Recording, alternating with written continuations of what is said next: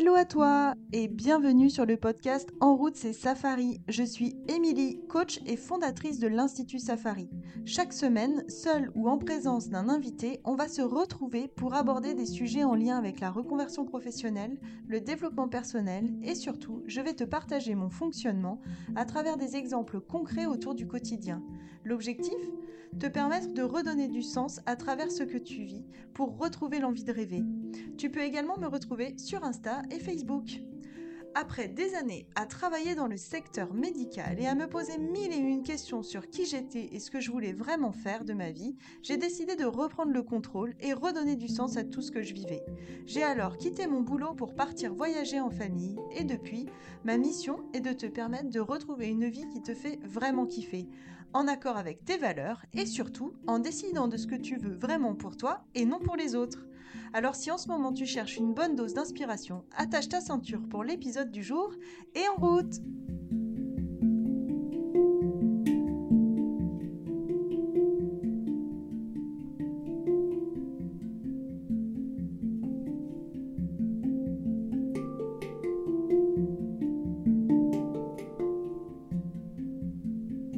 tous, j'espère que vous vous portez bien aujourd'hui. On se retrouve pour l'épisode 2 de cette saison spéciale dédiée aux neuroatypies.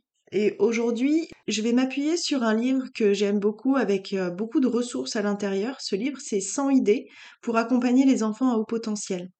Il a été écrit par le docteur Olivier Revol, Roberta Poulain et Doris Perraudin. Et je vais m'appuyer sur une des idées qui se situe à l'intérieur et je vais l'agrémenter de plusieurs exemples que j'ai pu vivre au quotidien avec mon fils. On va dire que c'est une nouvelle façon de vous enregistrer cet épisode. Je m'amuse à faire des tests et je dois vous avouer que je le fais un peu au feeling aussi en fonction de ce qui me percute et, les sujets qui me semblent importants d'être évoqués et qui peuvent vous aussi vous aider à mieux comprendre ce que vous vivez dans votre quotidien et peut-être vous apporter des choses qui vont vous aider à, passer ces, ces, étapes qui sont parfois euh, pas forcément évidentes à surmonter. Le chapitre que j'ai choisi de vous partager aujourd'hui, il va avoir comme thème la fermeté bienveillante. Donc je vais reprendre certains passages du livre et je vais les compléter avec mes propres exemples sur tout ce qu'on a pu euh, vivre dans notre quotidien. Donc le secret des parents rassurants réside sans aucun doute dans ces deux mots qui peuvent sembler de prime abord antinomiques, fermeté et bienveillance. Mais nous allons voir qu'ils ne le sont pas tant que ça. Par exemple, pour nous, fermeté a été longtemps quelque chose de difficile à comprendre puisqu'on le mélangeait assez rapidement avec autoritarisme puisque ça fait référence aussi à l'éducation qu'on a pu euh, recevoir, le fameux euh, je suis ton père, tu me dois, le respect, ou euh, c'est comme ça, je suis ta mère, tu n'as pas à répondre. Sauf que pour un enfant au potentiel, cette phrase-là n'a aucun sens. Et le fait de devoir dire non pour dire non ne peut pas fonctionner et vient, euh, j'ai envie de dire, agrémenter le débat d'une crise d'un d'un comportement d'opposition qui déclenche derrière une montagne d'émotions et des réactions qui sont disproportionnées. Pour euh, reprendre le mot bienveillance, ce mot-là, effectivement, euh, c'est un mot qu'on a beaucoup utilisé. Euh, moi, c'est un mot que je n'arrive plus aujourd'hui à entendre. Je ne supporte plus ce mot-là parce que tout le monde l'emploie à tout, le monde l'emploie euh, à, à, sa manière et aujourd'hui tout le monde est bienveillant ou tout le monde doit paraître bienveillant et ça perd tout son sens. En tout cas, par rapport à l'éducation des enfants, bienveillance, moi j'aurais plutôt envie de dire de l'écoute, rassurer, accompagner. Là, ce sont des mots qui me parlent plus.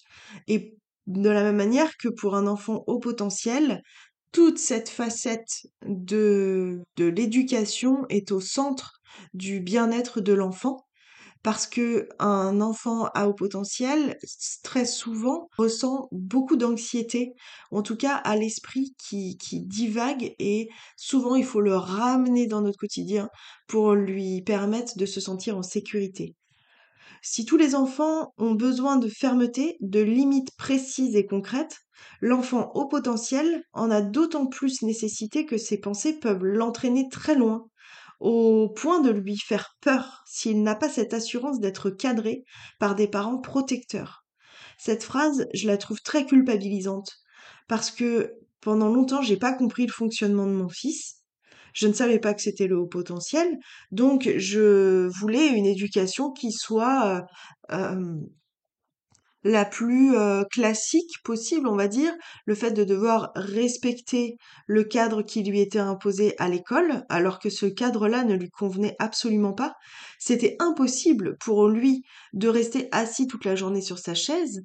Les profs avaient beau, enfin les, les institutrices à l'époque avaient beau nous dire oui, c'est accepté qu'il puisse rester debout dans le fond de la classe, n'empêche qu'il a toujours été mis à l'écart et toujours euh, dans la punition, la sanction, alors que nous, à ce moment-là, on se posait déjà énormément de questions sur comment il fallait qu'on fasse, quelle attitude il fallait qu'on adopte avec notre enfant. Et ce cadre, ben, on a eu beaucoup de mal à le fixer, puisqu'on doutait de nous en permanence. Pour autant, on savait qu'il avait besoin d'un cadre comme, n'importe quel enfant, mais on ne pouvait pas euh, lui faire avoir le cadre de, de bah, le cadre que nos, copains, par exemple, appliquaient avec leurs enfants, nous, on ne pouvait pas le faire. Ça ne fonctionnait pas. Donc, on s'est senti plusieurs fois démunis. Pourquoi je trouve que cette phrase est culpabilisante? Parce que les, les parents d'enfants euh, à haut potentiel se remettent en permanence en question, font vraiment du mieux qu'ils peuvent, et pourtant ça ne colle jamais, ce n'est jamais suffisant, on est obligé de faire face au regard des autres en permanence et d'entendre en plus toutes ces injonctions qui nous crèvent le cœur du matin au soir avec des trucs comme euh, une bonne douche froide euh, quand il y a une crise ou oh, un bon coup de pied au cul ça lui ferait pas de mal. Moi c'est quoi ces parents qui donnent pas de règles, pas de limites alors qu'on a l'impression de ne faire que ça? Sauf que ça ne fonctionne pas.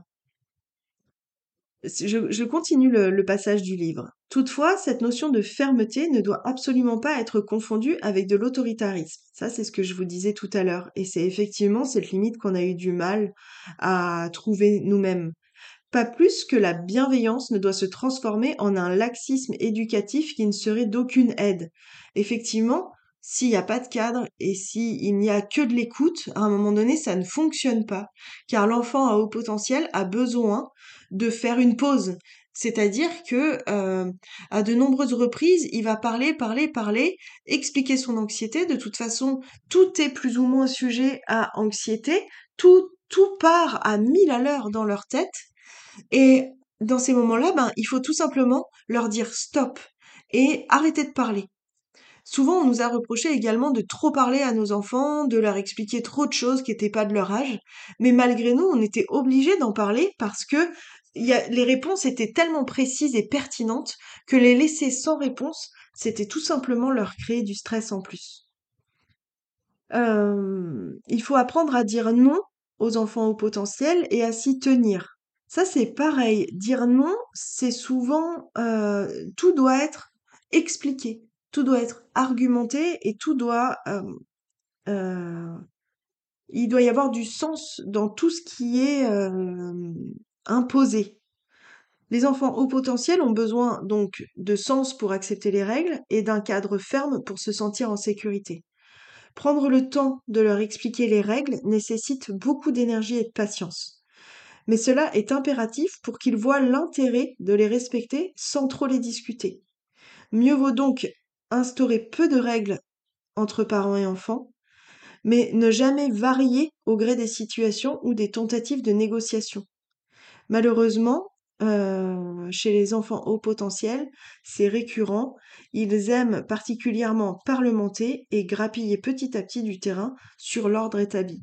Autant vous dire que ce passage du livre, il est tellement agaçant parce que c'est d'une justesse juste euh, parfaite.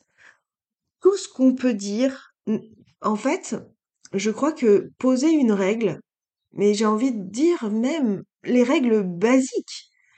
Euh, par exemple, au moment du coucher, euh, lave-toi les dents, fais pipi, va te mettre dans ton lit. On est déjà sur une fin de journée, donc les, émotions, elles ont été chamboulées toute la journée, que ce soit à l'école ou, euh, ou même sur une journée en famille où tout est euh, démesuré, on va dire. On arrive en fin de journée, donc souvent, nous, en tant que parents, ben, on est aussi fatigués, et c'est un peu bête à dire, mais on est partagé entre le fait de vouloir passer ce moment agréable de lecture, d'échange, de discussion au moment où, les enfants sont couchés. Et il y a cette autre partie de nous qui nous dit mais j'ai juste envie de les monter, enfin de monter, d'éteindre la lumière, de les coucher et puis euh, d'avoir enfin un peu de temps pour souffler. Et bah ça, ça marche pas avec un enfant au potentiel parce que le juste le va te laver les dents, il faut expliquer pourquoi c'est important pour eux de se laver les dents, etc., pour que ça ait du sens. Euh, ils vont, alors c'est comme n'importe quel enfant, mais ils vont passer leur temps à trouver des excuses, redescendre, etc. S'ils prennent un livre pour lire, il faut justifier le fait qu'ils doivent éteindre la lumière à telle heure parce que le lendemain ils vont être fatigués, patati patata nanana. Et en fait, je vois bien que euh, les enfants de nos amis euh, qui instaurent des règles très simples, eh ben nous, on n'a jamais pu poser ce cadre qui nous paraissait évident et on a toujours dû se confronter à euh, ce fameux parlementage.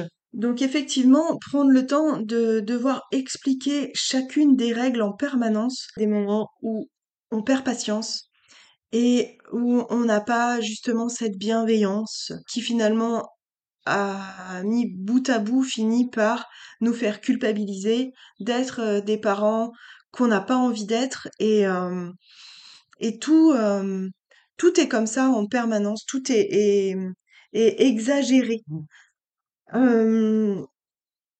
Par exemple, on nous dit aussi valoriser l'effort de l'enfant qui respecte ses règles. Par exemple, si on fait référence à la punition, souvent on a été confronté, nous, à ne pas savoir quelle punition il fallait donner, parce que si la punition n'a pas de sens, vous pouvez être sûr que derrière, soit la punition n'est pas faite, soit le comportement est encore plus euh, exagéré, ou que euh, ben, on va se retrouver euh, avec une, un, retour qui va être euh, encore une fois très juste, puisque ces enfants au potentiel ont une manière d'aborder les choses qui est très pertinente.